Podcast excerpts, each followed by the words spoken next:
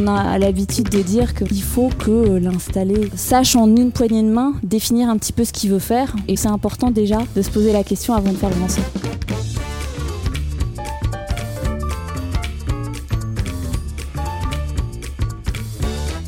Bonjour et bienvenue dans le podcast du jeune avocat réalisé en partenariat par la Gazette du Palais et la FNUJA. Dans ce quatrième épisode, nous allons nous fixer un objectif, aider le jeune avocat à passer avec succès les différentes étapes qui mènent à l'installation. Pour nous aider dans ce cheminement, nous recevons Kathleen Moda, présidente d'honneur de la FNUJA et coprésidente de la commission protection sociale du Conseil national des barreaux, le CNB. Kathleen Moda, bonjour. Bonjour. Quelles sont les premières questions que doit se poser l'avocat qui souhaite s'installer? D'abord, je pense que c'est quel est mon projet? Pourquoi je m'installe?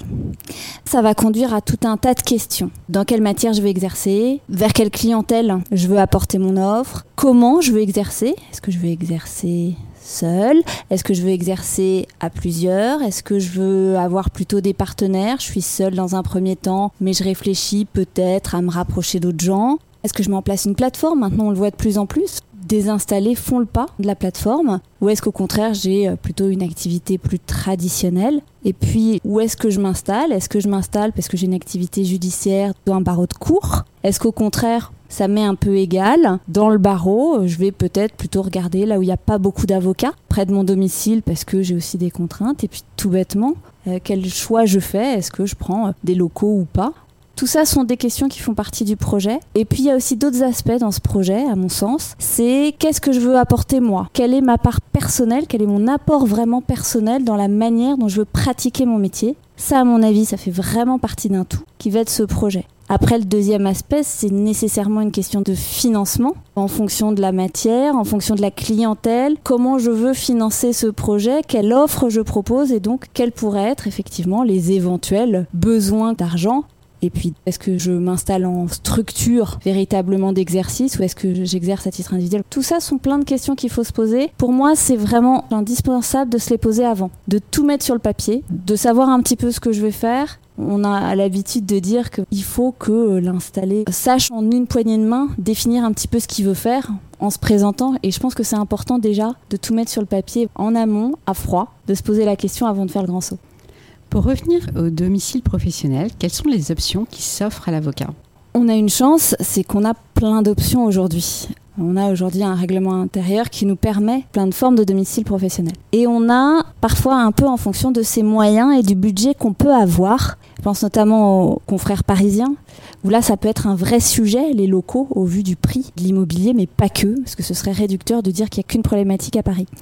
On a un choix qui va se faire, donc effectivement en fonction de la finance, mais peut-être aussi en fonction de la clientèle. Qu'est-ce qu'on a comme choix?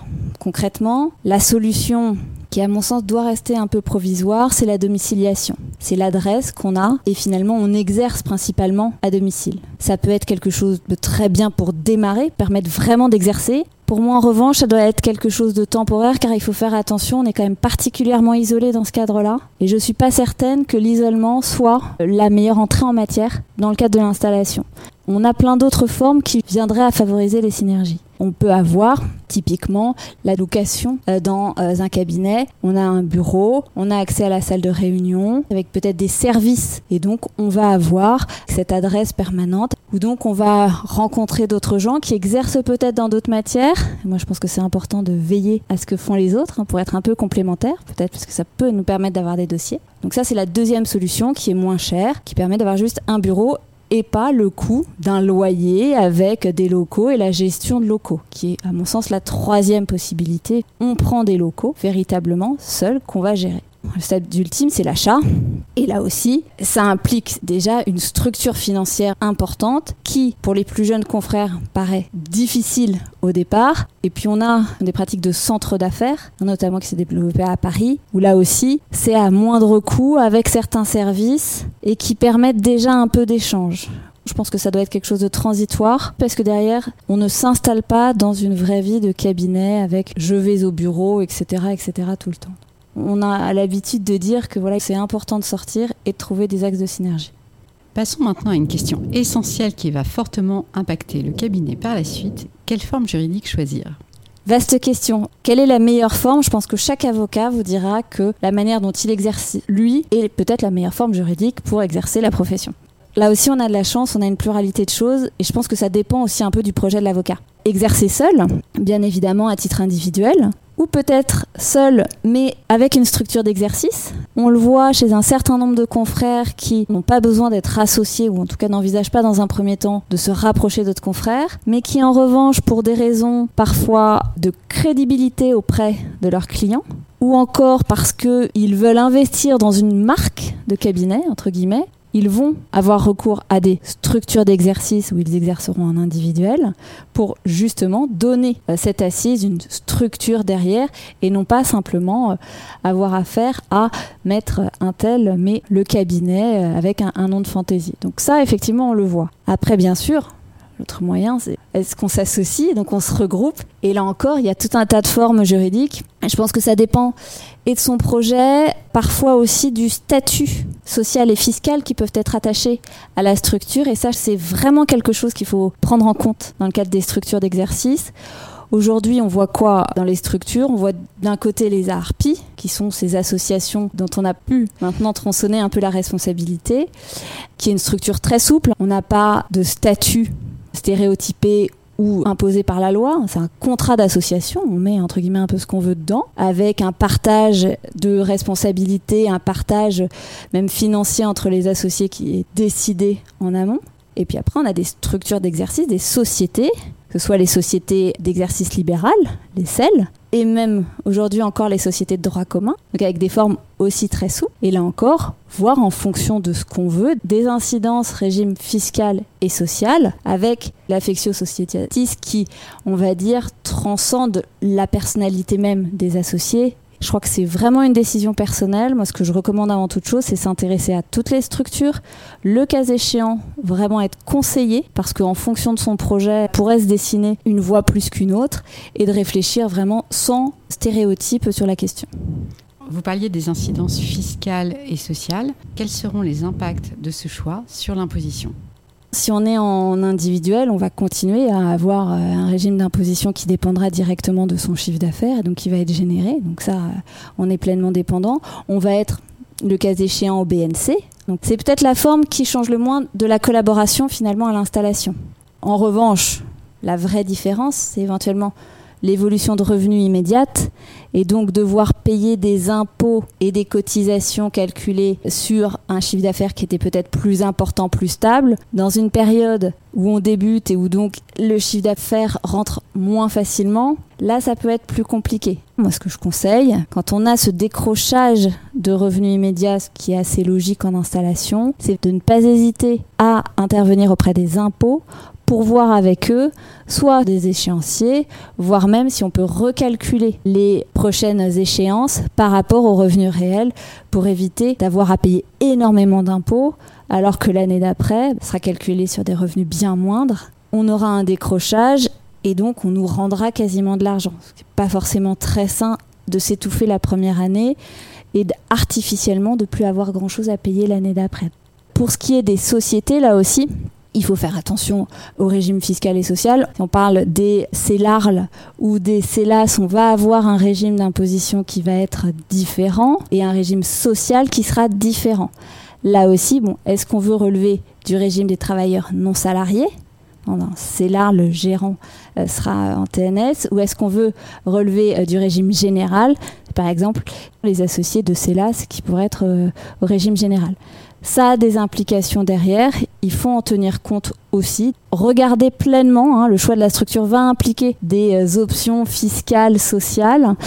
Et puis en ARPI aussi, soit vous relevez d'un BNC classique, soit aujourd'hui on a des options à l'IS qui peuvent aussi être intéressantes dans le sens où la structure génère quand même un chiffre d'affaires et paye ses propres impôts, ce qui permet quand même de réduire l'assiette d'imposition des associés derrière, ce qui est aussi quand même quelque chose d'intéressant. Est-ce que la forme juridique choisie a un impact sur la TVA Tout va dépendre du chiffre d'affaires qui est généré. On sera imposé ou pas à la TVA. Et donc là aussi, c'est un point à prendre en compte. Là aussi, ça sera trimestriel ou mensuel. On a plein d'échéances en tant que tel après.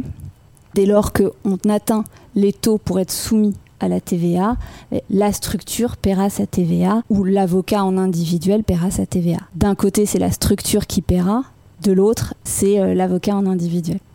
Et qu'en est-il de la sécurité sociale? Là aussi, vaste sujet. Aujourd'hui, les avocats, c'est deux options. Hein. Soit on relève du régime général, c'est principalement le cas des gérants de CELAS, alors que la majorité des avocats dans les autres structures, que ce soit ARPI, que ce soit CELARL, vont dépendre du régime, ce qu'on appelle TNS, travailleurs non salariés, et donc du régime des indépendants, avec tout ce que ça implique derrière.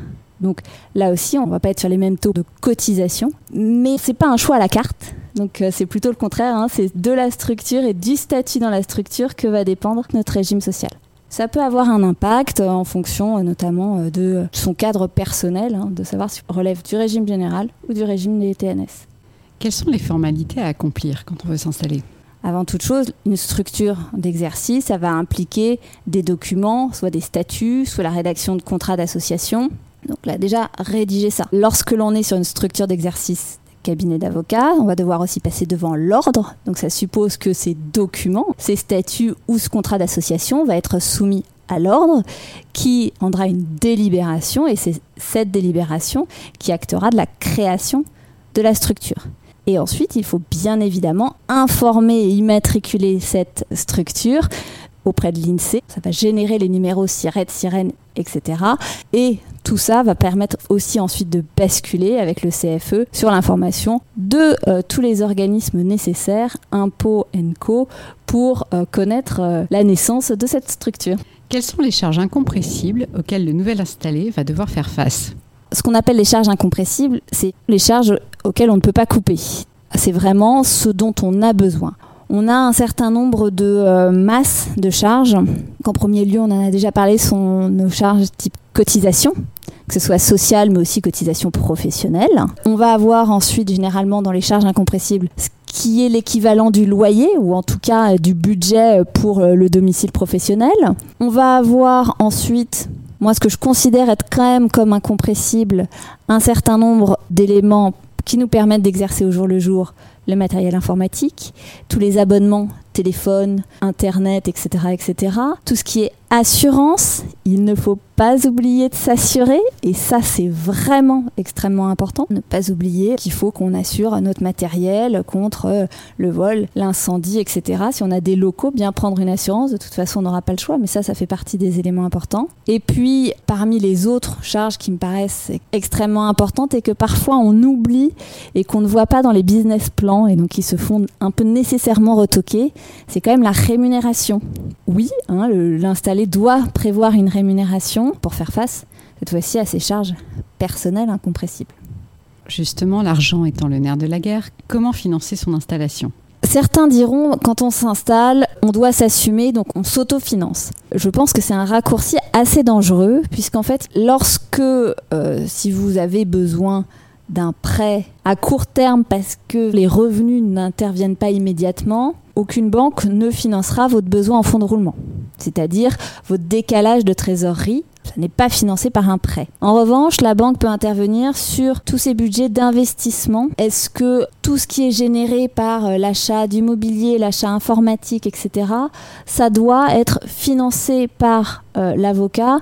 Moi, je recommande véritablement de faire appel à un financement extérieur bancaire, surtout ce budget d'investissement. Donc, c'est vraiment les coûts d'installation pour garder la trésorerie qu'on a encore pour faire face à ce décalage de trésorerie.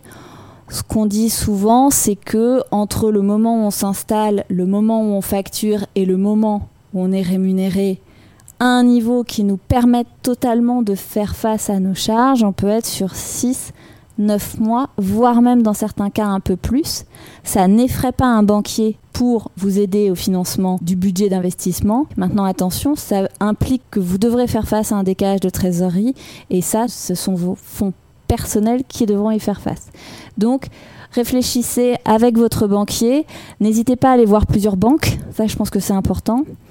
Et ce que les banquiers nous disent, et tous nous le disent, et c'est pour ça que j'insistais un peu au début, c'est que certes 50% c'est le business plan, donc c'est-à-dire le document où vous avez les 12 prochains mois avec les sorties d'argent, les entrées estimées. Ça, ce document papier, c'est 50%. Le reste, c'est votre projet. Donc déjà, le premier à qui vous allez vous vendre, c'est le banquier. C'est un peu surprenant, c'est pas vos clients, c'est pas vos prospects, mais c'est le banquier. Donc ayez déjà bien votre projet bien assis avec toutes les implications qu'on a déjà pu voir par rapport à ça.